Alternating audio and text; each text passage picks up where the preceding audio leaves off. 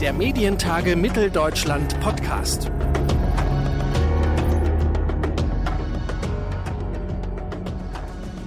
Herzlich willkommen zu einer neuen Ausgabe unseres Medientage Mitteldeutschland Podcast. In Deutschland legen die Bundesländer in Staatsverträgen den Rahmen und die Organisationsstruktur für den öffentlich-rechtlichen Rundfunk fest. Die Bundesländer haben Vorschläge zur Reform von ARD, ZDF und Deutschlandradio erarbeitet. Die sind aktuell nicht nur öffentlich einsehbar, es können bis zum 14. Januar 2022 auch noch Anmerkungen und Stellungnahmen eingereicht werden. Im zweiten Teil unseres dreiteiligen Specials zur Reform des öffentlich-rechtlichen Rundfunks sprechen wir heute mit Staatsminister für Bundesangelegenheiten und Medien und Chef der Staatskanzlei Sachsen, Oliver Schenk. Er koordiniert für die CDU-CSU dieses Thema bundesweit. Mein Name ist Claudius Niesen und ich sage Hallo und herzlich willkommen zu unserer heutigen Ausgabe und Hallo und herzlich willkommen, Oliver Schenk. Hallo Herr Niesen, herzlichen Dank für die Einladung. Freut mich sehr, dass ich heute bei Ihnen zu Gast sein darf. Wir freuen uns auch. Herr Schenk, nach der Einigung über den vorliegenden Entwurf des neuen Medienstaatsvertrages, da war aus Länderkreisen zu hören, dass es ein Erfolg sei, sich jetzt verständigt zu haben. Ist das auch für Sie ein Erfolg? Man kann ja auch äh, sozusagen ein bisschen ketzerisch sagen, die Verhandlungen haben am Ende sechs Jahre gedauert. Nein, das, äh, ich glaube, das ist auf jeden Fall ein Erfolg. Schon einmal ganz äh, praktisch, dass sich äh, 16 Länder gemeinsam auf etwas verständigen können mit ganz wenigen offenen Fragen, die wir jetzt in die Anhörung gegeben haben. Ich glaube, das ist schon mal erstmal ein guter Schritt. Es war ja auch kein leichtes Vorhaben, was wir uns hier vorgenommen haben.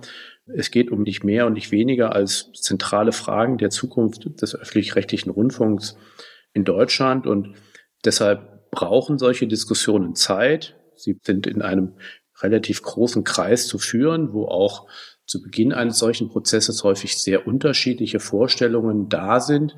Da muss man sich annähern, da muss man Kompromisse machen. Und äh, deshalb bin ich mit dem, was jetzt erreicht worden ist, sehr zufrieden. Und ich freue mich, dass wir jetzt in diese Anhörung eingetreten sind. Ich höre, dass es eine große Resonanz gibt in dieser Anhörung, was ich auch erst einmal als positives Zeichen sehe, weil es signalisiert, dass hier man sich mit diesen Vorschlägen auseinandersetzt. Ich bin gespannt, welche Vorschläge im Konkreten dann uns auf den Tisch gelegt werden. Denn wir wollen ja gerade diese Rückmeldung auch abwarten und gucken, ob wir Entscheidungen getroffen haben, Überlegungen angestellt haben, die in die richtige Richtung gehen aus derjenigen, die sich jetzt beteiligen, oder ob es Hinweise gibt, wo wir auch nochmal äh, korrigierend eingreifen sollten. Hm. Sind Sie mit dem Entwurf insofern zufrieden, dass Sie sagen würden, der öffentlich-rechtliche Rundfunk wird dadurch schärfer vom privaten Rundfunk abgegrenzt? Ja, das war ja eine der zentralen Herausforderungen, vor der wir standen, dass wir gesagt haben, für die Akzeptanz, für die Legitimation des öffentlich-rechtlichen, auch in diesem Wettbewerbsumfeld, braucht es eine klare Abgrenzung zu den Angeboten der Privaten. Und das war natürlich sagen, ein schwieriger Punkt, das auch auszudefinieren, wie sich das darstellt. Aber ich glaube, das ist so mit der Präzisierung des Auftrages, mit der Konzentration nochmal auf Themen wie Information, Bildung, Kultur, aber auch eine Form der Unterhaltung im öffentlich-rechtlichen ist das, glaube ich, gelungen. Genauso wie an anderen Stellen auch durch, wenn wir jetzt dieses Thema Plattformen sehen, dass wir auch einen, ich finde, ähm, spannende Aufgabe vor uns haben, einen quasi öffentlich-rechtlichen Algorithmus zu entwickeln, der mir auch Empfehlungen für ein öffentlich-rechtliches Programm gibt. Und ich glaube, da ist schon etwas gelungen. Natürlich gibt es immer Punkte, wo man sagt, da wäre auch noch mehr möglich gewesen. Ich gehöre zum Beispiel zu denjenigen, die sich auch hätten vorstellen können, dass man in der Primetime zwischen 19 und 22 oder zwischen 20 und 22 Uhr auch nochmal konkretere Vorgaben macht, dass dort bestimmte Punkte, die den öffentlich-rechtlichen stark machen, auszeichnen, verstärkt gesendet werden und dort nicht einfach so sagen eine Kopie dessen, was wir sagen, wir heute auch auf anderen Sendern bekommen, stattfindet. Das hat nicht funktioniert, zumindest in der jetzigen Phase. Aber das gehört halt dazu, dass man äh, solche äh, Lösungen dann auch einer Gesamtlösung nicht im Weg stehen will. Und am Ende bleibt für mich trotzdem, glaube ich, ein guter Entwurf, der diese Bedeutung des öffentlich-rechtlichen der heutigen Zeit nochmal unterstreicht und auch deutlich macht, wie er sich unterscheidet von anderen Angeboten, die wir ja heute in unserer Medienwelt, die immer vielfältiger wird, auch finden. Mhm. Anscheinend soll ja auch den Gremien durch sozusagen diesen neuen Entwurf eine größere Verantwortung zugesprochen werden. Wie kann das konkret aussehen?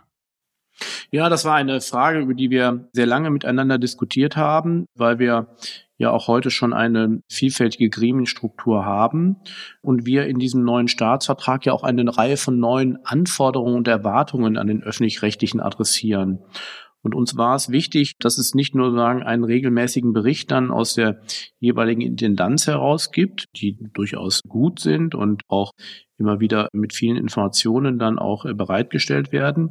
Aber wir wollten gern, dass sozusagen auch noch eine stärkere externe Kontrolle stattfindet über beispielsweise diesen Qualitätsaspekt, den wir sehr stark formuliert haben im Staatsvertrag.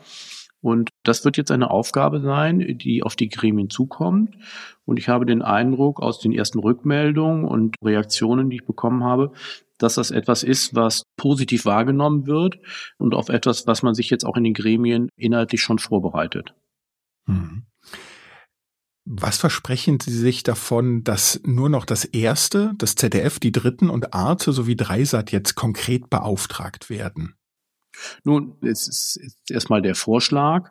Ich würde sagen, dass ich mir sogar noch eine weitergehende Konzentration hätte vorstellen können, auf das erste und, und das zweite. Aber so ist es auch in Ordnung.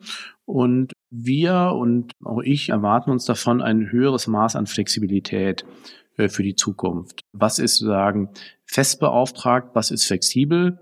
Flexibel heißt ja nicht, dass es eingestellt ist. Das muss man an dieser Stelle vielleicht auch nochmal betonen, weil manche Sorge haben, das würde dann verschwinden.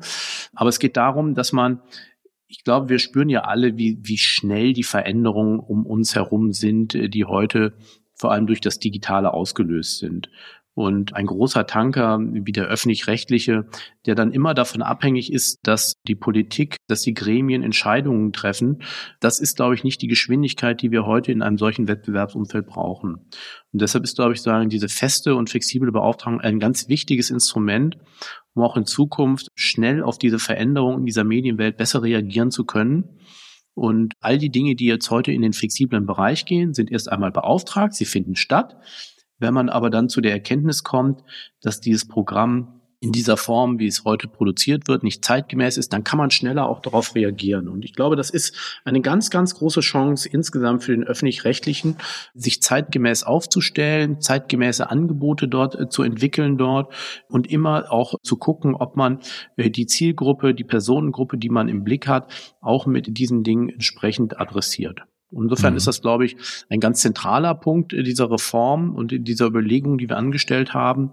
Und ich verbinde mit diesem Thema und mit diesem Punkt ähm, große Erwartungen an die Zukunft. Sie haben es schon beschrieben, die digitalen Umwälzungen, die wir alle erleben, sind groß und gehen auch sehr, sehr schnell vonstatten. Auf der anderen Seite erleben wir es ja auch und nicht nur im öffentlich-rechtlichen, sondern immer, wenn es um große Institutionen, um gewachsene Strukturen geht, dass es schwierig ist, Veränderungen herbeizuführen. Wer entscheidet denn letztendlich, beziehungsweise wie sehr glauben Sie, können Sie eingreifen beziehungsweise steuern an der Stelle? Naja, salopp könnte ich sagen, das sind Sie und ich und alle Nutzer, äh, die sagen über ihr Hör- und Sehverhalten äh, diesen Prozess äh, maßgeblich beeinträchtigen und äh, mit unseren Rückmeldungen, ja, ob uns dieses Programm äh, zusagt. Aber am Ende braucht es natürlich sagen Entscheidungsgremien dafür. Da haben Sie schon ganz recht mit Ihrer Frage. Und das ist eine Frage, die wir in den Gremien sehen, dass dort ähm, im Zusammenspiel zwischen der Intendanz, die natürlich auch Vorschläge machen muss, aber für dafür ja auch immer die Unterstützung äh, der Gremien braucht und dass dort diese notwendigen Entscheidungen auf den Weg gebracht werden. Hm. Und wenn wir jetzt vielleicht die Frage noch ein bisschen rumdrehen, diese Nichtbeauftragung, die Sie an manchen Stellen ins Feld führen und von der Sie eben gesagt haben, dass sie für Sie persönlich noch weiter hätte gehen können, wird die zu einer Vergrößerung des Angebotes führen? Nein, das wird dazu führen, dass sagen aber eine größere Flexibilität bei den Anstalten da ist, um das Programm zielgruppengerecht zu entwickeln und auf Veränderungen im Marktumfeld auch schneller reagieren zu können und nicht abwarten zu müssen, bis die Politik einen Staatsvertrag ausverhandelt. Und das dauert ja in der Regel ja auch äh, seine Zeit und dass man dort schneller auf Veränderungen reagieren kann und dann auch guckt, ob diese Veränderungen auch akzeptiert werden äh, von den äh, Zuschauerinnen und Zuschauern. Und wenn es nicht funktioniert hat, dann kann man äh, solche Dinge auch wieder rückgängig machen. Und das ist, glaube ich, sagen, das, was wir in der heutigen Zeit vor dem Hintergrund dieser digitalen Veränderungen auch an Gestaltungsmöglichkeiten in den Anstalten selbst brauchen. Also wir geben mehr Verantwortung auch in die Anstalten hinein, trauen ihnen das auch zu, wollen das kontrolliert haben äh, durch die Gremien und glauben, dass wir damit insgesamt einen Schritt hin zu mehr Wettbewerbsfähigkeit gehen. Hm.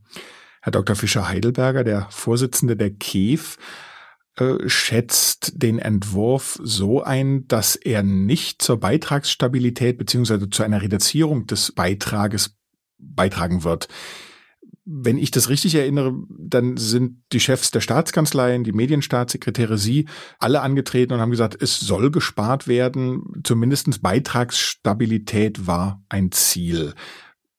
Können Sie das noch halten? Und wenn ja, wie lässt es sich halten?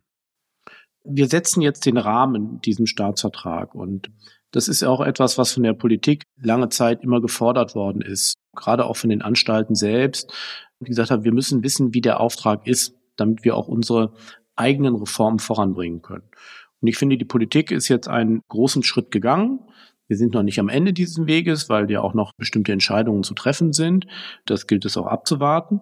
Aber dann haben wir einen Rahmen und äh, diesen Rahmen gilt es inhaltlich auszufüllen durch die Anstalten und Sie haben jetzt eine Riesenchance, das inhaltlich zu nutzen, aber damit verbunden ist natürlich auch die Erwartung, dass sagen eine Konzentration, dass vernünftige Kooperationen zwischen den Anstalten auf den Weg gebracht werden, dass man das ganze Instrumentarium, was Ihnen jetzt geboten wird, auch so nutzt, dass man sowohl auf der inhaltlichen Seite neue Akzente setzen kann, aber dass man auch vor dem Hintergrund dieser Veränderungen natürlich auch alte Zöpfe abschneidet, dass man alte Strukturen anpasst und sich zeitgemäß aufstellt.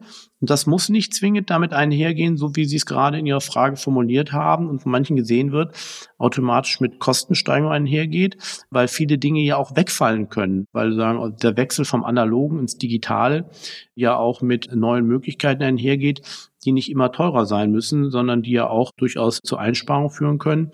Insbesondere, wenn es endlich gelingt, auch diesen Gedanken, gemeinsam Dinge zu entwickeln auf einer gemeinsamen Plattform. Neudeutsch sprechen wir von Shared Service, dass diese Dinge jetzt wirklich auch entschlossen angegangen werden. Und dann ist damit, glaube ich, auch eine Stellschraube gegeben, äh, mit der man auch Kosten im Griff behalten kann. Mhm. Sie haben sie eben schon angesprochen, in der zweiten Runde wird man sich vor allen Dingen auch auf die Finanzierung nochmal besonders fokussieren. Meine Einschätzung ist ein Stück weit, dass es wieder auch da um die indexbasierte Beitragsermittlung gehen wird. Was halten Sie davon? Teilen Sie diese Einschätzung oder haben Sie da vielleicht auch, Sie haben es ja eben auch schon ein, zwei Mal angedeutet, haben Sie da auch eine ganz eigene Meinung zu? Ja, also erst einmal ist es richtig beschrieben von Ihnen. Wir haben ja hier einen Zweischritt. Wir haben gesagt, wir müssen jetzt in dem ersten Schritt die inhaltlichen Fragen klären, damit man dann auch weiß, was dann auch im nächsten Schritt dann auch ähm, entsprechend angemeldet werden kann äh, durch die Anstalten für künftige Beitragsperioden. Und die Frage, die jetzt als zweites dann auf uns zukommt, ist, wie wird die Finanzierung des öffentlich-rechtlichen in Zukunft aussehen?